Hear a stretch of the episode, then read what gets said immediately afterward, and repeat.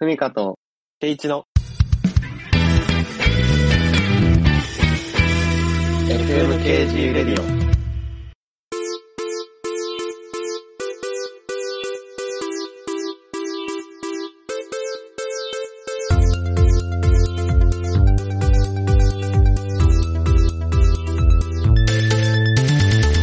さあ、というわけで始まりました。FMKG レディオ、えー、第何回目でございます。よろしくお願いします。じゃん。全然記念、思思い入れないじゃん。何回かやってます。えっと、パーソナリティの K、あれ ?K1 と、ふみかです。よろしくお願はいい、しますよろしくお願いします。この自己紹介はあれ KG って言ってたっけ ?K1 って言ってたっけってなっちゃった。誰け、ケイチだったと思う。K1 でしたね。うんいや、あのー、3月に入りましたけれども、まあ花粉が辛いね。私は。いやー、辛いみたいだね。俺も、あれ？重症なんだけど、あ、そうだよね。あの、花粉の少ない地域にこの時期行ってたから、あら、どこ行ってたんですか？仙台に1週間ぐらい行ってて。あ、仙台。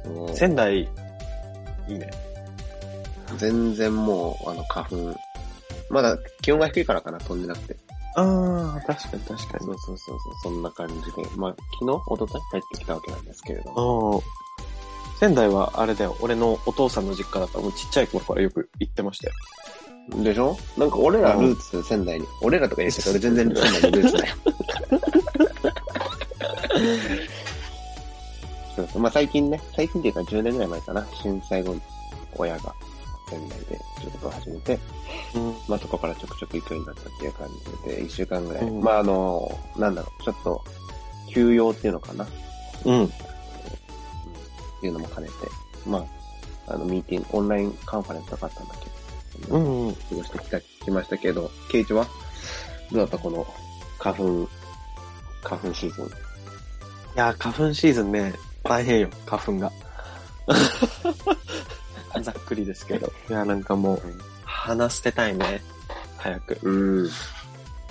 いやー、そんなことはいいんですけど。どっか行ったんですよ、これが。聞いてくださいよ、ふみかさんこれを話すためにラジオやってる。あのーですね、僕、めちゃくちゃ久しぶりにライブというものに行ってきましたよ。うん。やってんだ、この感じでも今も。やってる、ややってるところはやってる。そうそうそう。し、もちろん中止になったりするね。ライブとかイベントとかもあるけど、えー、そうそうそう。僕が行ったのはやって、それがですね、あの、先週、うん。あの、ラジオでビッシュってアイドルを紹介させていただいたんですけど、あの、そのビッシュっていうアイドルの、まあ、スピンオフ企画みたいなうん。存在で、そのビッシュの中の、うんアユニ D っていうメンバーがいて、え、こそごめん。ちょ俺、いちゃんと前回聞いてるから、ちゃんとき説明してくれればわかるんだけど、うん。メンバーに、そんな人いたっけ？あ あの、初出しです。だよね。そう。なんでそれなんでそういうことすんの？先週ね、あの、メンバー全員紹介すればよかったと思って、そうなんだそれは後悔してる。紹介してない人た、人の、何じゃあ教えてよ。そうそう、あの、全然ね、推しメンも紹介してない人だったしね。うんこう先週の続きみたいに今週話すけど、初出しの人だからね。うん。あのーメンバーが、えっと、全部で今6人いて、 BiSHね。うんまず BiSHからいきますけど、全員で6人いて、えっと、歌がうまい、アイナ・ジ・エンド。で、うんリーダー的存在のセントチヒロ・チッチ。あ聞いてないな、まあいいや。で、えー今、今、全部紹介するから、聞いてないのもあ含まれる。全出しね。はい。はい。で、えっと、俺の推しメンのモモコグミカンパニでだ。ー。えーうん。この3人一般大が、そうそうそう、元一般大学生。うんこの3人が初期メンバーなわけ。おー。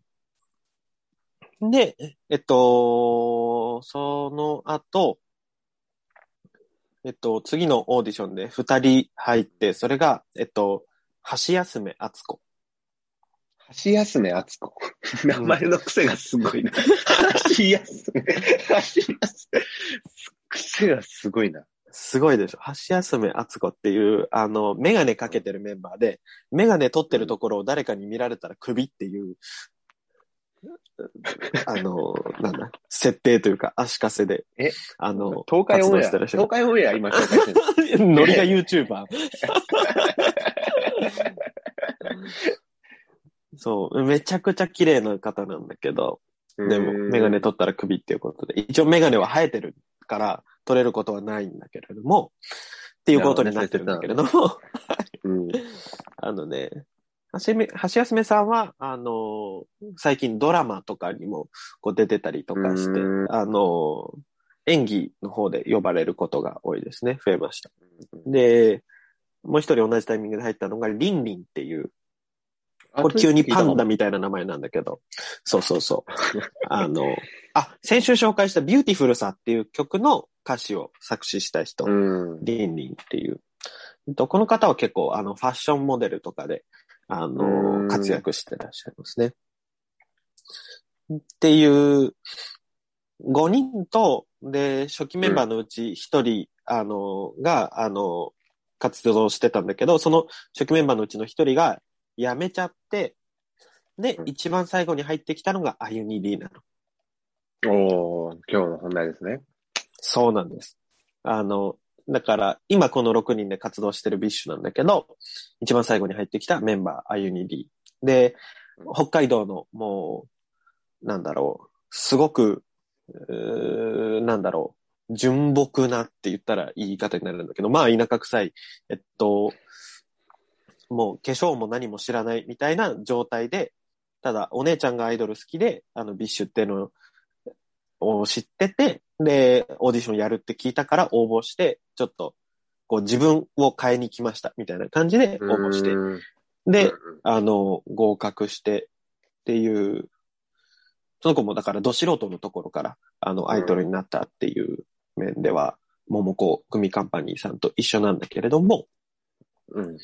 で、その子が一番最後に入ってきて、でもその時点で結構 BiSHは有名で人気だったから、しかも、抜けたメンバーが結構な、結構人気だった、あの、うん。初期メンだったしね、人気だったメンバーで、その穴埋めとして入る素人だった私たちがっていうことで、こう、うんめちゃくちゃダンスも歌も、あの、めちゃくちゃ努力して、こう、えー、いいじゃん。いつの間にかもう中心メンバーの、あの、一人になっていったっていう、その子のソロプロジェクトがありまして、うん。なるほどね。はい。それが、あの、今回僕がライブ行かせていただいたペドロっていう、まあ、バンドなんですけど、うん。でもその6人の中から出てるのはその子だけなの？その子だけ。なるほどね。じゃあ、あの、手ごます的な感じではないわけね。あ、そうそうそうそう、あの、ユニットとかじゃなくて、うんあのピンなんだ。ピンでの、あの、ユニット、ユニットってかなんだうん、えっと、ソロプロジェクトか。別。そうそう。そうそう。西川貴教の TM レボリューションみたいな。あユニディのペドロみたいな立ち位置ではある。はいはいはい。わかりやすい。うんうん。そうそうそう。んで、そう。そのペドロが、あのー一応、アユニ D のソロプロジェクトなんだけど、サポートメンバーが固定で二人いて、えっと、そのうちの一人が、えっと、ナンバーガールの田淵久子さん。ギタすごいな。ー。うん。クッソレジェンド。あ、ナンバがね。ナンバガの、あのナンバガの、あのギターの田淵久子さんが、はだしの、はだしのなんとか、俺、カバーしたよ、大学生。いいですね。なん。かちょ、ちょうど、ちょうど俺らの世代、もうちょっと上ぐらいか。うん。うん。ナンバガ、ナンバガとか、俺らの頃はザ・ゼンボーイズでやってたか。あの、そうだね。そうそうそう。の田淵久子さんと、えっと、ただの大学生の毛利くんっていうのがドラマーみたいな。うん YouTuber じゃん、それもすごいでしょ？ほんで、えっと、あゆに D はベースボーカルをやってるの。ほで、あの、しかもそのベースボーカルっていうのも、あの、ソロプロジェクトやるっつって、あゆにベース弾かないって言われてから始めたの。う。じゃあ、ど素人じゃん。そう。ど素人のアイドルがベースボーカル。で、えっと、ギター、サポートギ、サポートギターに、あの、レジェンドギ女ギタリスト田淵久子、そしてただの大学生毛利くんっていう、スリーピースバンド。も、毛利、毛利くんはドラマーなのね。そう、毛利くんはドラマーで、その、 BiSHの音楽制作をやってる SCRAMBLES っていうチームの、あの、スクールに入ってた、あの受講生。すごいな。夢があるな。すごいよね。もう、どの立場にも夢がある。っていうのが、あの、結成されたのが、えー、2018年。ここで最初は、あの、結構単発の企画だと思われてたんだけど、それが、あの、継続して活動するようになって、で、基本はこう、ライブハウスで、あの、ツアーやったりとかでアルバム出したりとかだったんだけど、えー、この度ペドロが2月の13日に、えっと、日本武道館に立ちまして、すごいな。すごいでしょもう、みんなが目目指す。そう。もうみんなが目指すし、もう武道館っていうのは、どのバンドにとってもこう、目標になるし、こう、なんだろう、分岐点というか通過点というか、そうだね。あの、一つの大事なターニン。グポイントに、そうそうそうそう。とりあえず武道館にがん向か向けて頑張るっていうのが頑張るみたいな。そうそうそうそう。ビートルズと同じステージに立つっていうのがね。そうそうそうそう。ビートルズと同じステージに立つっていうこと。で、 BiSHは武道館に立ったことがないマジ？の。うん。先行じゃん。先行。あの、しかも、田渕ひさ子さんも初武道館なの。あ、そうなんだ。意外だよね。それ、意外だったんだけど、それを、あの、ペドロが、あの、初めて立つっていうすごいな。ライブに行かせていただきまして、どうだったのよ。いやーもうね、めちゃくちゃ良かった。めちゃくちゃ良かったのよ。本当に。あの、もともとすごく、あの、曲が好きで、で、作詞は全部あゆにが書いてて、で、作曲は、まあ、あゆにが作ったりとか、あと、スクランブルズっていう音楽制作チームと共同制作やったりとかっていう感じなんだけど、その、もともとそのペドロ、ないしはあゆに D の楽曲がすごい好きで、で、サウンドもめちゃくちゃもうロックなスリーピースバンドなわけですよ。うん、でいいよねスリーピースは。いいよね。いいでしょ？スリーピース好きじゃん、うんそういうのか。スリーピース好きだな。あの、ぜひ興味出たら、あの調べてほしいんですけど、そう、そこの、だから楽曲もすごく好きだし、で、その中には結構この一年ね、いろいろ、俺にとっても大変だった一年をすごく支えてくれたり励ましてくれた曲とかもあったりして、だから武道館やるってなった時に、もう発表してすぐ、俺、あの、 BiSHのファンクラブだから、もうファンクラブ先行で、チケットすえ、 BiSHのファンクラブの人は、もう、あの、その恩恵に預かれるんだ。あ、恩恵に預かれた。預かれた。嬉しい。 PEDROは PEDROで一応ファンクラブあるんだけど、うんそっちにはまだ入ってなかったんだけど、そうそうそう。 BiSHのファンクラブっていうことで恩恵に預かれて先行でチケット取って。だから、ぱそれぐらい、何？あの、真っピンクの T シャツとリュック背負って、バンダナ巻いていくの？いやー、あのね、だから、俺が BiSHにハマってからすぐコロナ禍になって全然ライブとか行けなくて、うん。で、初めて BiSH関連の、まあ、 PEDROだけど、ライブ行って、で、武道館がまあ、キャパ大体1万で、それ席数半分にして、多分うん5000ぐらい集めてやって、で、多分5000も集まってなかったんだよね。緊急事態宣言が延長されたりとかもあって、うんうん。俺の、ま、席の周りも結構ガラガラだったんだけど。で、だからどんなあ人がファンなんだろうと思ってたんだけど、マジでいろんな人がいる。えー、あの、いわゆるの、ああ、その、俺たちがあの、電車男で見てたやつだ、みたいな、タイプの方もいれば、もうめちゃくちゃ、こう、おしゃれで、もう本当にロック好きな、ああの、なんだろうな、君、04 Limited Sazabys が好きでしょみたいな。難しいな。あ、本当？フォーリミっていうね、あの、若い子に人気のバンドがあるんだけど、君、フォーリミ好きでしょみたいな感じの、もう、色も派手で、で、めっちゃシュッとしてて、おしゃれで、みたいな若い男の子、女の子とかも来てるし、で、それこそ、女の子同士の友達で来てたり、あの、カップルで来てたり、男友達で来てたり、オタク友達で来てたり、親子で来てたり、老夫婦で来てたり、へえ。へえーと思って、俺も。大体客層って一致するけどね。そうそうそうそう。けど、ななんか、幅広いなと思って思ってたよりも。だから、あ、なんか本当に幅広いところにリーチして愛されてる、あのー音楽なんだなっていうのはすごく嬉しくなって。俺もね、アラサークリスチャンのただの会社員が、あの、ライブ行かせていただいてるわけですから。うん。それも、俺も、あの、客層のバリエーションのうちの一つですよね。ええそうだね。キリスト教っていう宗教を信じながら。うん、まあ、絶対にわかんないけどね。見た目には出ないね。見た目には出ないからね。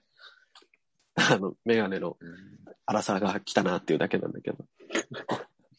そう。ほんで、曲、結局、なんだろう。自分にとってもすごく大事な音楽、曲だし、で、それってのは、アイニリー、ペドロにとっても大事な音楽だし、っていうのを、この日本武道館っていう特別な場所で、あの、彼女たちが演奏してて、で、それを俺がもう生で浴びることができてるっていう、この空間と時間との一つ一つの瞬間がものすごく幸せだったし、あの、ものすごく、こう、俺にとって重みを持って響いたっていうか、うん。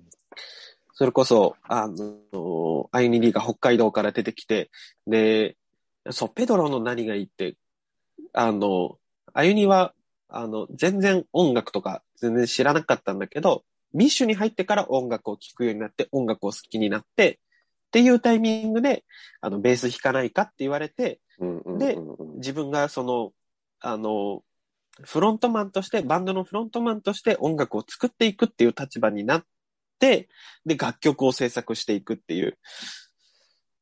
この楽曲たちのこう一枚一枚アルバムの色も全然違うし、音楽の表現の仕方も、こう、いい意味でどんどん成長していってるし。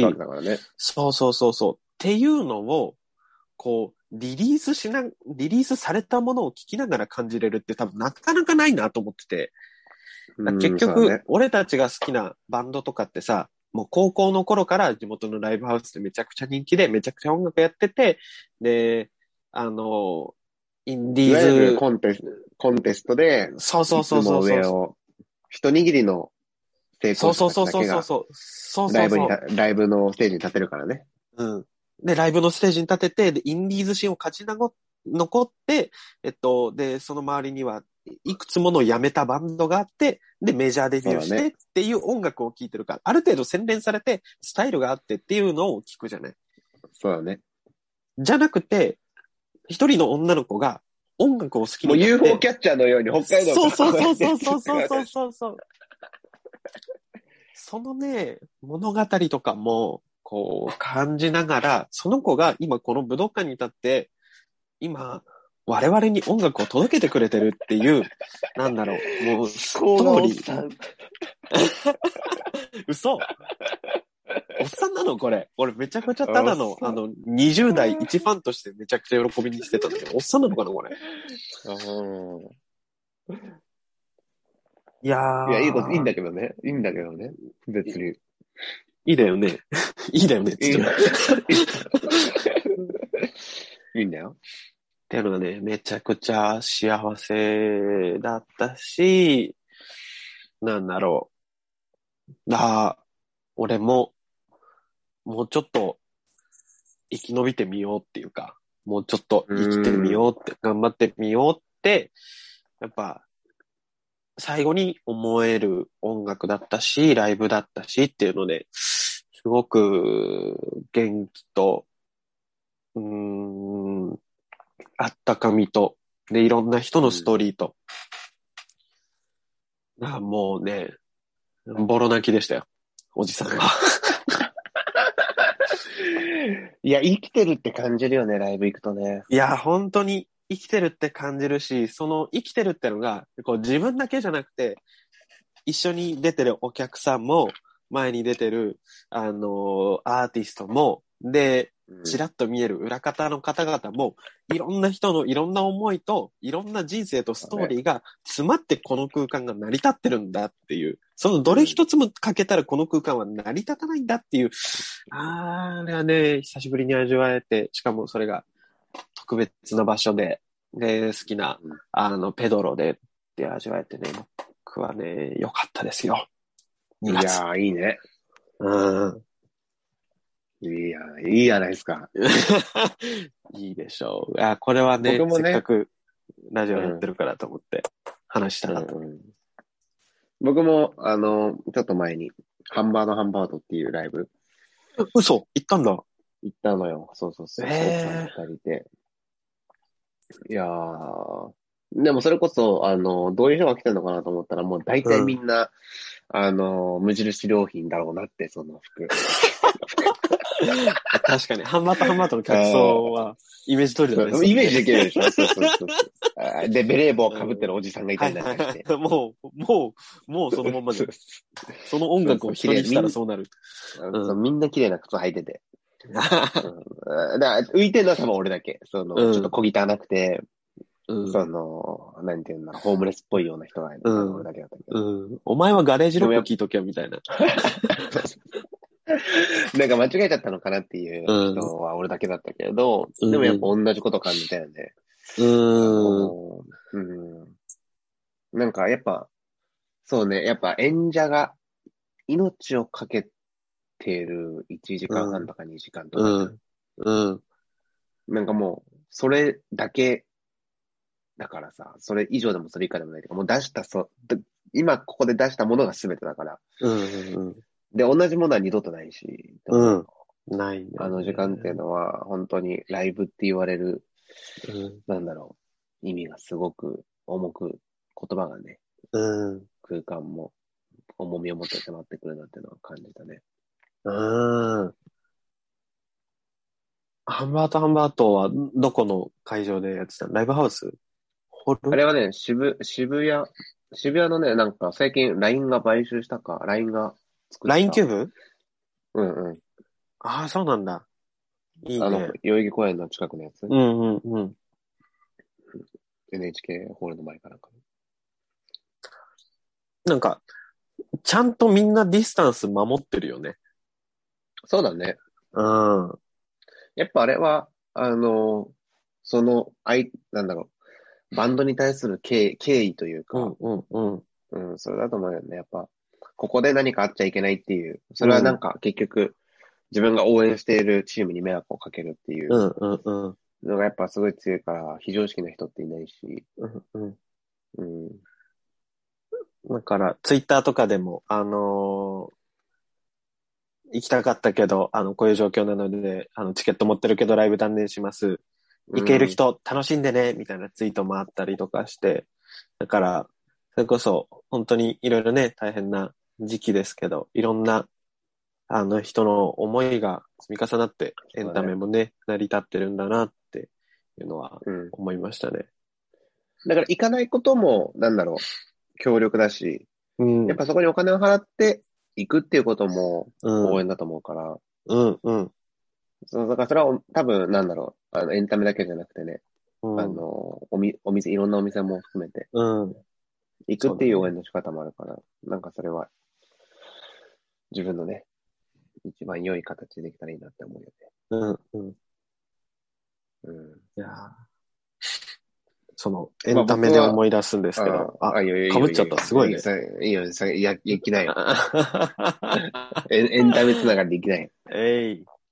ズームで収録してますけれども、いや、エンタメつながりで言えば、あの、ここ最近のエンタメビッグニュースですよ。佐久間宣行氏、テレビ東京退社。あ、そうなの？退社です。ええあの、2個か3、あ、違う、4個ぐらい前か、話してた。あの、あちこち踊りのプロデューサーだよね。あ、そうそうそうそうそうそうそう。なのに、えっと、日テレの、テレ東。日テレじゃなくて、テレ東か。うん。うんう退社なんですよ。ん。ええフリーランスでやるってこそう、フリーランスでやるんだって。で、とうーん。いや、それもね、あの、退社、今、あの、佐久間さん、テレビ東京のプロデューサー、あの、日本放送のオールナイトニッポンゼロで、レギュラー番組ね、あの、うんうん。2年目終わって3年目に突入するんだけど、大人気じゃないですか。あのーそう。で、そこで、あの、話してたの、俺も頑張って、その日は3時に起きて、あの、生でラジオを、ね。聞かせていただいたんですけど、うん。あの、そう、テレビ東京退社して、で、理由は、要は自分ぐらい、もう45なんだけど、自分ぐらいの年齢になってくると、こう、だんだん管理業務、管理職とか、いろんなポストとかにうん。ついてって、現場にいられなくなる。でうんうん会社としての仕事が増えるってことだよね。そうそうそう、会社としての仕事とか、ね。部長、リーダー、うんうんあの、なんだかんだっていう、で現場にいられなくなる。で、それが嫌だって言って。うーん、なるほど。うん。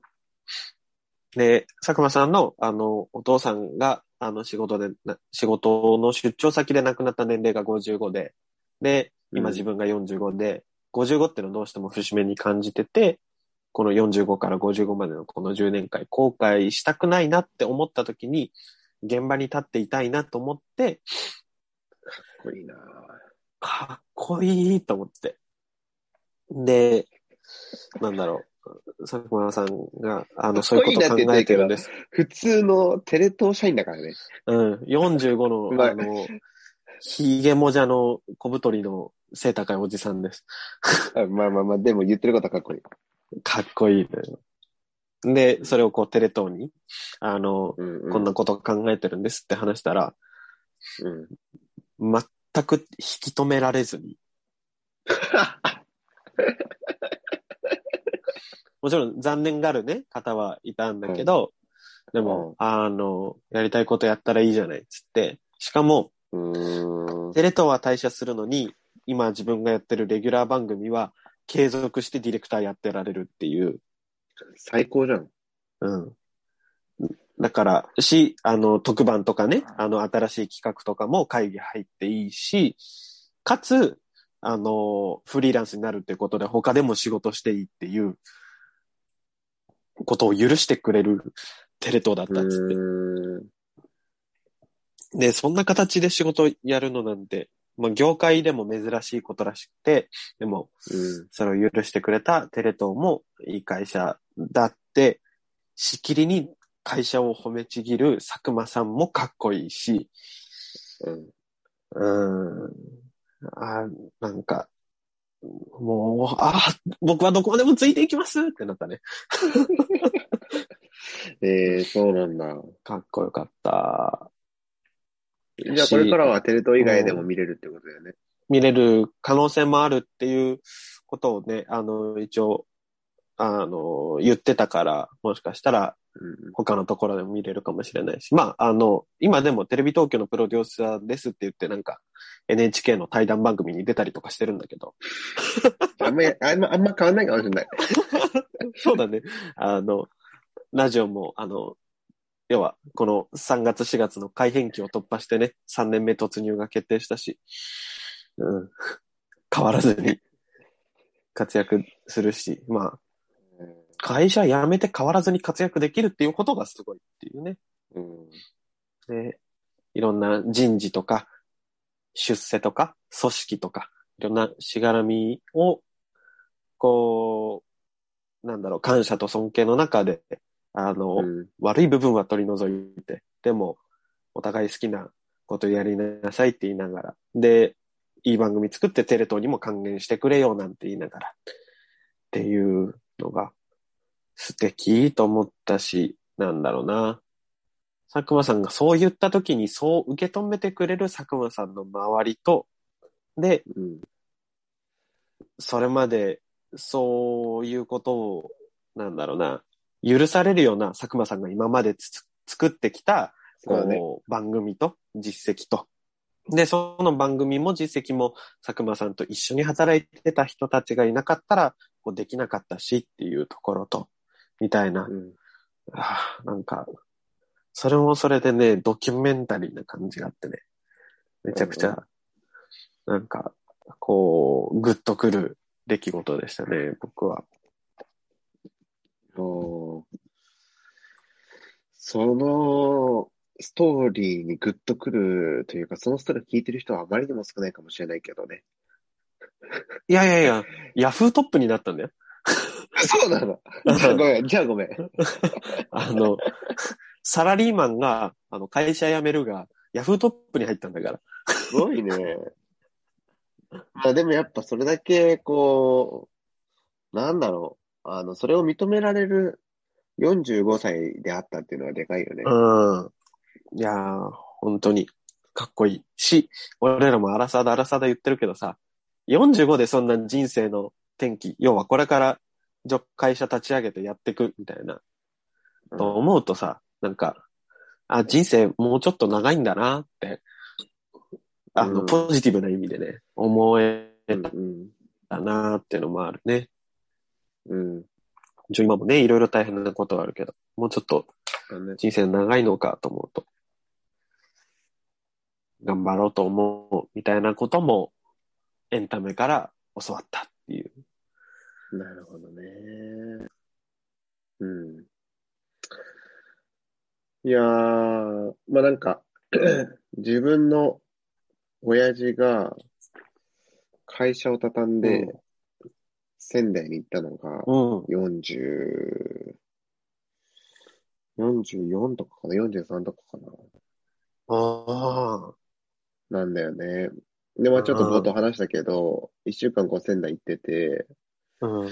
でね、あの、なんか自分はね、親父はもともと自分が生まれた時にはもう会社を自分で作って経営しててっていう感じだったから、うん。なんかそれ不思議に感じなかったんだけど、20ってかまあ、荒さになって、うん。その、今自分がさ、いわゆる親父の年を、なんだろう、26の親父は、その時こうしてたっていうのがだんだんこうさ、重なっていくわけじゃん、歴史が。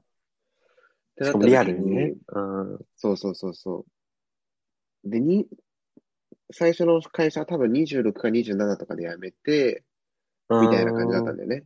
で、30とかで会社を作ってみたいな話だったのよ。うん。でね、それ聞いたときにね、うん。やっぱおかしいなと思ったのよ。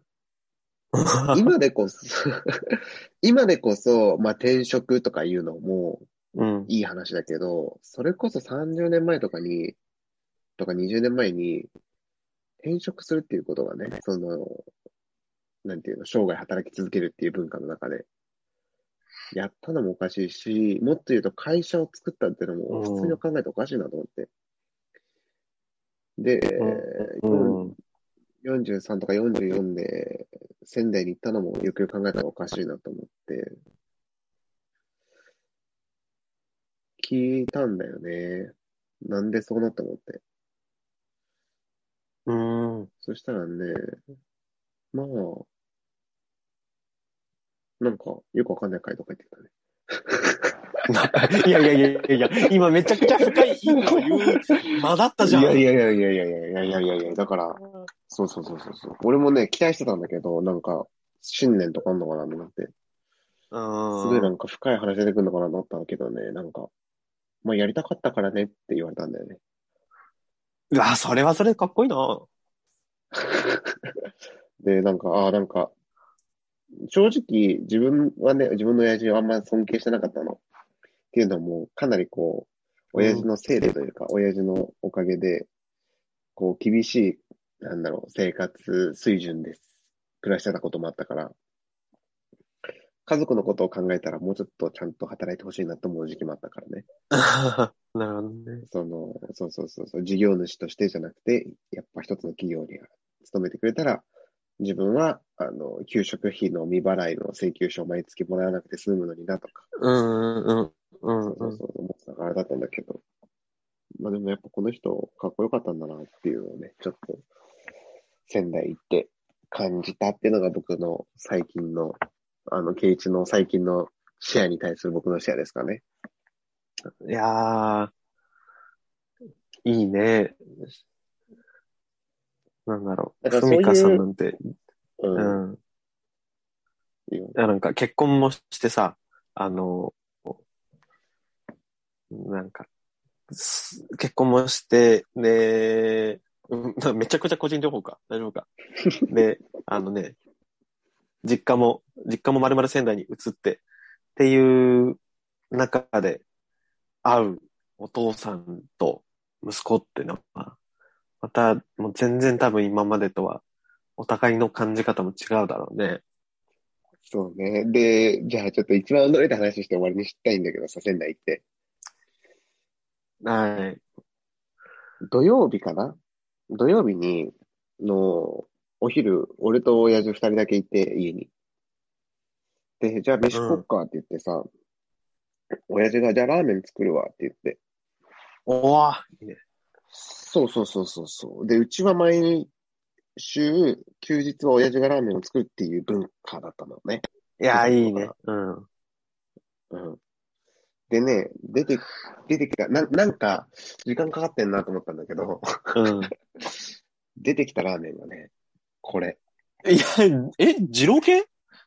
千里眼、千里眼のラーメン。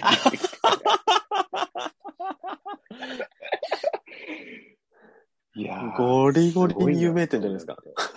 うんすごいなと思って、二郎系のラーメン。なんかその最近ね、あの、こう、ホームステイもあって、そうん。の、冷凍で送ってくれると。宅麺ねラーメン屋。さんがね。はいはいはい。そうそうそうそうそう。それで送られてきて、うん。二人で、二人、男二人で家でさ、これ食い切れっかなとか言って。食い終わってね、うん。食い終わってね、さらに親父をね、思ったね。こう50を過ぎて、家、家で千里眼を頼んでまでも食いたい、この人って。ロック、ロックンローラーやな。えめちゃくちゃロックだよ。一番ロックだよ。いや、俺だってできないなと思って。うん。そうで、別、別、別皿じゃなくて、なんていうの、別の袋でさ、うんうんうん。あの、つけた、ま、マシマシ用の油みたいなの。はいはいはいはい入ってるわけで、あの、ふみか油は？みたいな言われて。で、あれ、俺、二郎、二郎来たんかなと思ってさ、仙台。じ、実家に来たのに、二郎来たんかなと思って。ね、まあ、じゃあ、マシマシで、つって。じゃあ、全部入れるぞ、とかって言って。うん。全部入れたんだけど。うん。で、そしたらさ、おキッチンの方でさ、親父がさ、じゃあ俺も全部入れるかって言って。わ けわけ。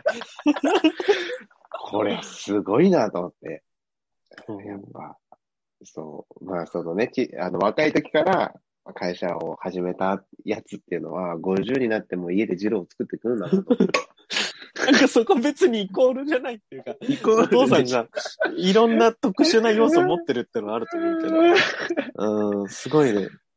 そう、なんかそんな、うんやっぱおと大人の男として生きることをね、あのちょっと、修行して帰ってきた。そんなちょっとお父さん特殊だけどね。だってで、、俺あんまお父さん、うんお父さん自慢とかしたくないんだけどね、なんか、うん親父はすごい、すごいんだぞアピールとかしたくないんだけどね。まあまあこう、このラジオだし、シンプルにちょっと思ったことだったから、うん。そうそうそう、ちょっとシェアしたいなと思っいやー、面白いね、お父さん。なんか、土曜のお昼にお父さんが作るラーメンって、まあまあよくある、この家族の風景だと思うんだけど、なんか、まさか、宅麺の千里眼のマシマシで、あの、大人になった息子にお父さんが、ふみか、油はって、ないよ、そんなねちゃん家庭。ちゃんと卵までついてたからね。生卵まで。美味しいね。絶対美味しいけど。絶対美味しかったけどね。うん。あわ、そんな。そんなアラフォー、アラフィフになりたいなって。いやーそれぞれいろんな角度で大人になるっていうことを、そうだね。まだアラサーはね、まだもしかしたらアラサーはひよこかもしれん。いやー、そうだよね。だってさ、うんそれこそ、なんか、俺たちが中学生、高校生の頃にさ、なんかそうんの、教会のイベントとかキャンプとかで見てたお兄さんお姉さんの年齢に、今後、うん。こう、どんどんなってって、なんなら、その頃見てたお兄さんよりも年上になったりとかしてて、うん。あれ？こんなもんかって、思うそうね。よねって思うし、なんかすごい背中大きく見えたけどね。うーん。なんか、でも、それもなんかひっくるめて大人になるっていうことなのかもね。こんなもんかって思うってのと、そうだね。うん。もうちょっと上の背中をね、お父さんとか佐久間さんとかの背中を追っかけながら、そうだね。うーん。うんいやー、いいですね。超楽しい、こういう話。楽しくて、いっぱい話しちゃいましたけど、まあまあ、聞き流してくださってるかなと思うので。はい。あー、そうですね。そろそろ締めますけれども、えっと、ツイッターでね、やってますので、ツイッターでやってますので、ツイッターをやってますので、えっと、うんアットマーク、FMKG レディオで、えっと、検索してください。で、そこの固定ツイートにお便りフォームを、えっと、設置しておりますので、まあ、あの、番組の感想とか、あの、こういう話聞きたいとか、あるいは、こんな話、私のこんな話聞いてくださいとか、あの、メールを送ってくれたら、あの、ぜひぜひ、あの、読ませていただきたいなと思っております。こんな感じで我々、まだまだかっこよくない大人ですけれども、えー、アラサークリスチャンっていう、それっぽい言葉を使いながら、ゆるゆるとラジオやっていきますので、これからも応援どうぞよろしくお願いします。お願いします。はい。というわけで、今日はここら辺で、今日のパーソナリティ務めましたのは、ケイチと、ふみかでした。バイバイ。